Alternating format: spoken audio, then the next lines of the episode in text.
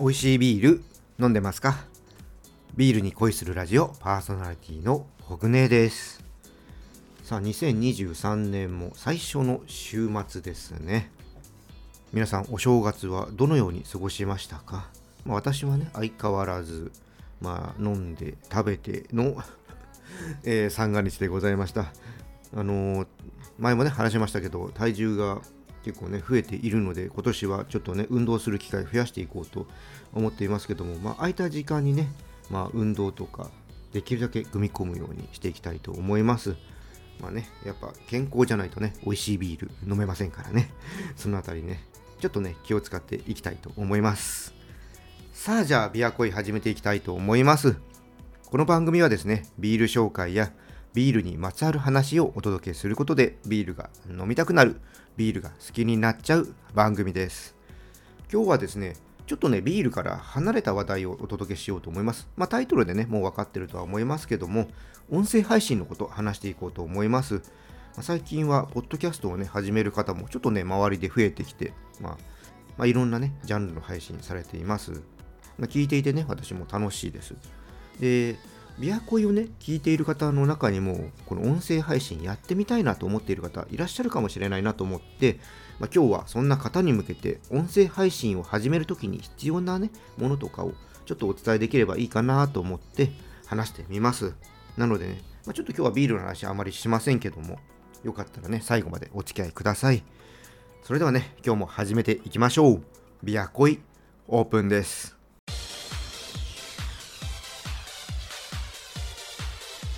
ビールに恋するラジオ。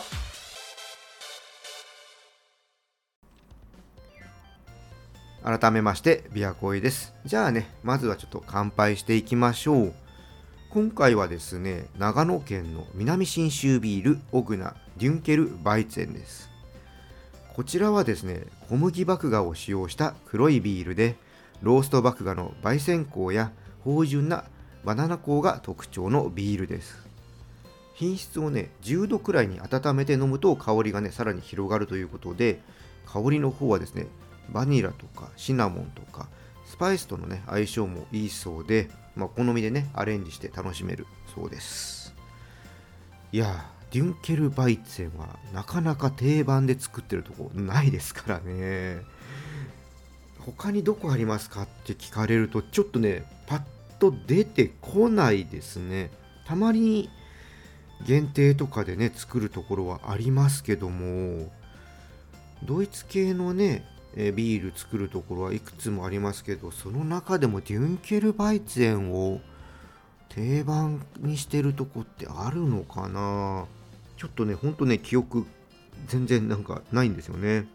まあ、もしねここあるよってねいう方いたらコメントとかでね教えていただければと思います。なのでね、ちょっと黒いバイツェンを飲んでみたいという方はね、ちょっと興味のあるビールなんじゃないかなと思います。じゃあね、開けて飲んでみたいと思います。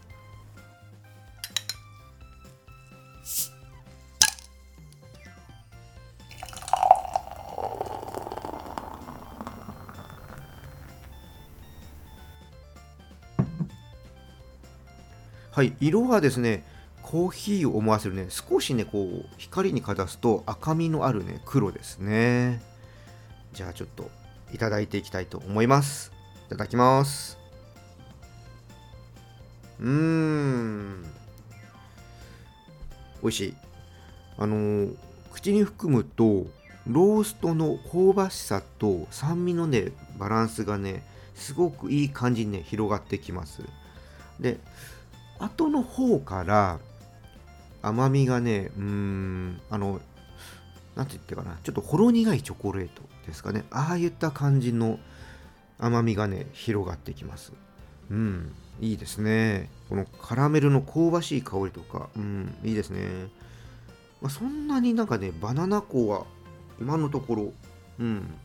感じないかな。これ、もうちょっと温度あったかくなってきたら出てくるのかな。今ね、そんなにまだ温まってないんで、うん、バナナ粉はあんまり感じないですね。うん。まあ、ドイツ系の黒いビールというね、まあ、シュバルツがラガータイプがありますけども、これもね、結構ゴクッと飲めるね、黒系ビールですね。うん。まあ、キャラクター的にはそんなにバイツェンっぽさは強くないので、なんて言ったらいいかな、まあ、個人的なね、感覚ですけども、コーヒーポーターっていう感じかな。これはね、もうちょっと、チョココロネとか、菓子パンとか、あとスコーンなんかもいいかな。ああいうちょっとお菓子系とね、合わせて楽しんでみたいなって思います。で、このビールはですね、オンラインショップの方で購入することができます。いつも通りオンラインショップのリンク、説明欄の方に貼っておきますのでね、ぜひユンケルバイで興味のある方、飲んでみてください。はい、じゃあね、ここからは音声配信をね、始めたい人に、まあ、最初にね、用意しておくといいよっていうものとかをね、ちょっと話していきたいと思います。まあそうですね、音声配信を始めるときに必要なものとして、おそらくね、多くの方が思い浮かべるのが、マイクとね、録音する機械だと思います。ということでね、最初にちょっとこの2つについてね、話していこうと思います。マイクはですね、まあ、用意できるならね、あった方がいいです。やっぱりね、いいマイクを使う方が声のね、質とかが良くなります。でこちらね、マイクは、まあ皆さんね、ご存知だと思いますけど、本当ね、いろんな種類のものがあります。で、まあ最初ね、もし用意するんならばですけども、まあ、1万円程度のね、指向性マイクからでいいんじゃないかなって思います。で、この指向性マイクっていうのは、マイクがね、どの方向からもね、音を拾ってくれるっていう特性を持っているものです。まあ、捉えたい音をね、最大限拾うんで、ちょっとね、周りの音をね、拾ってしまいやすいっていうデメリットはあるんですけども、誰かとね、一緒に配信するんであれば、マイク1本でね、対応できるんで便利です。で、今ね、これ撮ってるのも指向性マイクです。こちらはね、あのー、別番組のサカラバキャストのリアルの時の収録の時とか、ナイトイレへようこそ。こちらはね、この今喋ってるマイクで録音してます。なんで、ナイトオールはね、恵比寿までこれを持ってってるんですけども、結構今この使ってる私はあのこの M オーディオさんのウーバーマイクっていうのを使ってるんですけど、結構重いんですよ。結構重いんでね、持ち運びはあんま向いてないかなと思うんですけども、まあ、もっとね、ちっちゃくて軽い指向性マイクもありますのでね、まあ、あのそれはもうネットで探してもらえればすぐ出てくるので、ね、いろいろね、ちょっとマイク使いたいなと思っている方は、ちょっと検索してみてください。で、最初からもう本格的に行きますよっていう方はね、単一性マイクでもね、いいかなと思います。まあ、こちらはね、名前の通り、一つの方向からの感度がね、特によくって、まあ、えー、無指向性のマイクよりフィードバックに強いのが特徴です。あのーどんなマイクかっていうと、あの、歌手の方がね、歌ってる時のあのマイクですね。ああいうやつですね。なので、結構ね、こちらはね、あの、ビアラバーでちょっと、森子さんがね、持ってきてくれて使ってるんですけども、結構ね、マイクに口を近づけないと音がちっちゃくなっちゃうので、この辺りね、ちょっと喋るときに気をつけなきゃいけないところですね。あのー、まあ、マイクね、なくてもまあ大丈夫は大丈夫です。まあ、個人的にはね、最初は音声配信やるときって、この音声配信をやる楽しさを感じていただける方が大事だと思いますので、まずはね、ちょっと配信する楽しさをね、こう感じてもらって、まあ、その後ね、あやっぱもっと音を良くしたいなと思うようになったらね、マイクを、うん、導入するのでいいかなって思います。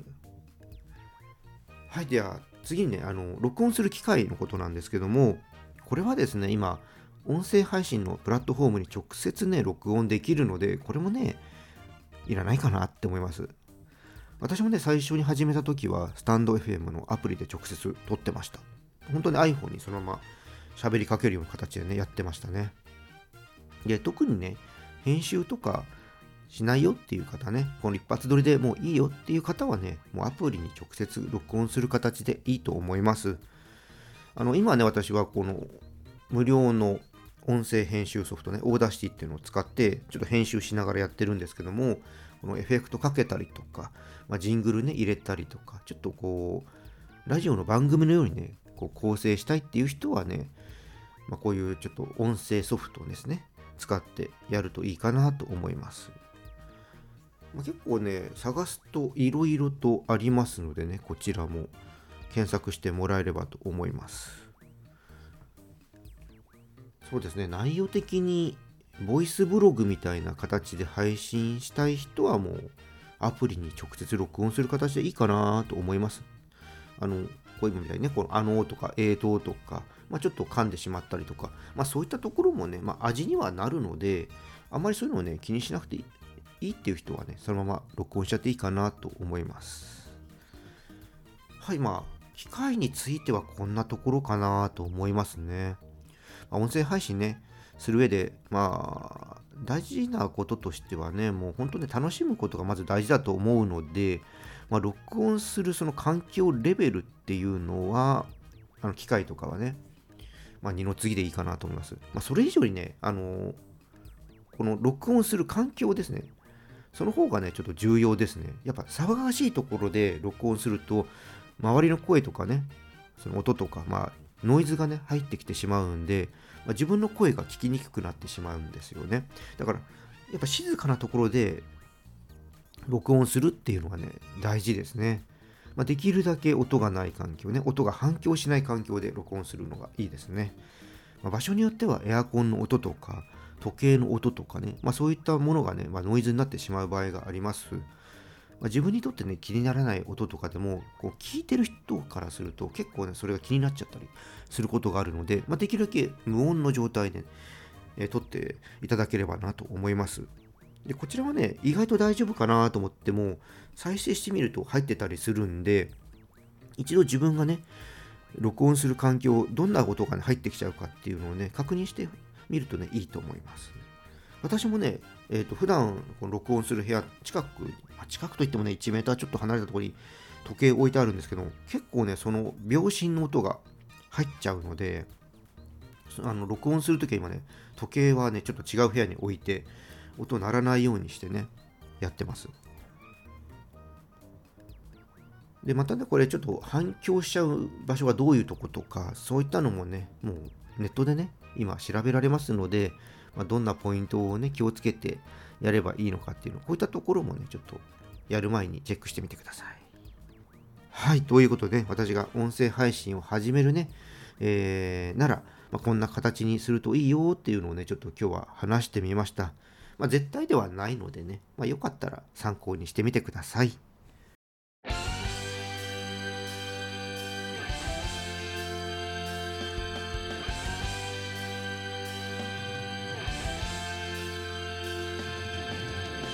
ビアコイエンディングです。音声配信にね、チャレンジしてみたいと思っている方がね、これ繰り返しになりますけどもね、とにかくね、やってみてください。やらないとね、どんなものかね、わからないと思いますし、やってみるとね、あ、ここちょっとこういう風にしてみたいなとか、いろいろね、ちょっとやってみたいこととかも出てきますので、で、やってるうちにね、自分の形というのがね、できてくるので、もうちょっと今やってみたいと思思った方ね、まあ、ちょうど今新年明けたとこですしね、2023年のね、ちょっと挑戦ごとにしてみてください。あとはね、ほんとね、最初からね、うまくやろうとね、しない方がいいですね。やってるうちにね、ああ、こうしてこうとか、まあ喋りとかもね、うまくなっていくと思いますのでね、もう初めはもうグズグズでいいと思いますのでね、とにかくとにかく始めてください。はい。あの、動画とかでね、伝えられるものもいっぱいあると思うんですけども、まあ、音とね、声だからこそね、伝えられるものもね、あると思ってます。ぜひね、2023年、一緒に音声配信やっていきませんか？はい、という、そんな感じでちょっとお誘いをしたところでね、今回は終わりにしたいと思います。このチャンネルではリスナーさんからの感想や質問をお待ちしています。スタンド FM や Spotify をお聞きの方はコメントやレターを送ってください。また今日の配信が良かったらぜひ、いいねとフォロー、そして SNS でチャンネルのシェアよろしくお願いします。それでは皆さん、お酒は適量を守って健康的に飲んで楽しいビールライフを過ごしましょう。二十歳になっていない人は飲んじゃダメだからね。お相手はビールに恋するラジオパーソナリティコグネでした。それではまた次回ビールに恋しましょう。